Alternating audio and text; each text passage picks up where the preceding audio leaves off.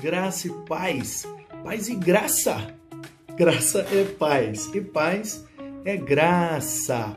Eu não costumo gravar com a câmera frontal, mas eu tô gravando aqui rapidinho, sem muita coisa, só para te falar um negócio que eu pensei aqui agora e que é muito legal. Olha só. Nós vivemos uma crise. Nós, que eu digo os cristãos genuínos, piedosos, que trabalham com conteúdo para a internet, que produzem conteúdo para a internet e que geram seguidores, views, visualizações, likes, curtidas. Então, isso vai gerando números.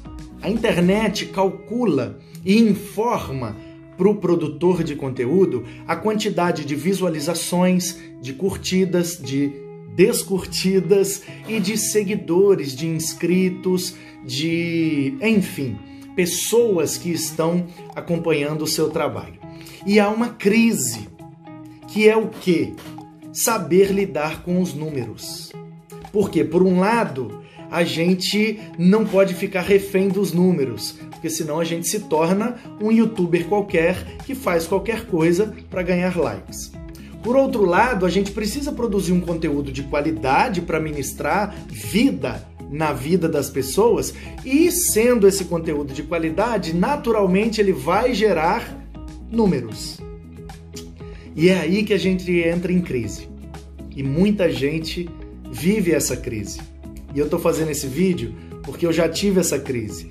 E eu lidei com ela e consegui lidar numa boa. Então quero te dar um conselho, uma dica. Talvez vai te ajudar a lidar com isso, se esse for o seu problema. Então, se você é cristão, faz conteúdos para a internet e tem crise com os números, presta atenção nessa dica.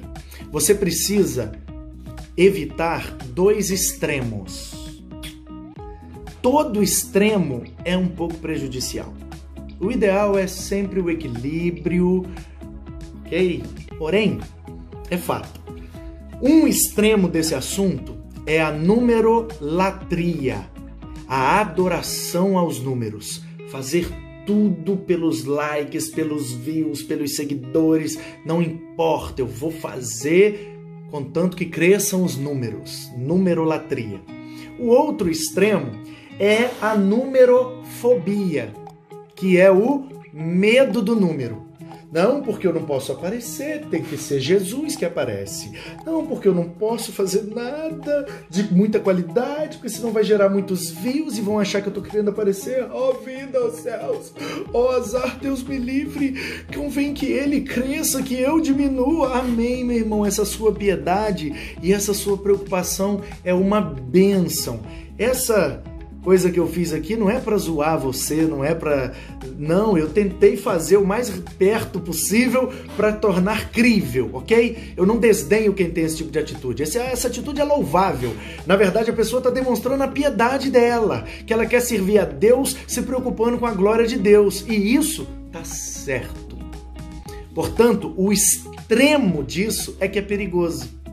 Porque aí nessa de que ele tem que aparecer e eu não, você meio que não se preocupa com a qualidade, com ah, os detalhes, e isso pode te colocar num limbo que talvez não vai valer a pena você produzir aquele conteúdo. Então, deixa eu te dar uma dica. Evite os dois extremos. Não seja um adorador dos números, um numerólatra e não seja medroso com relação aos números, um numerófobo ou numerofóbico. nem um extremo nem outro, meu irmão e minha irmã. Quer uma dica? Quer um conselho? Se liga só. Lembre-se que atrás de cada número tem uma vida.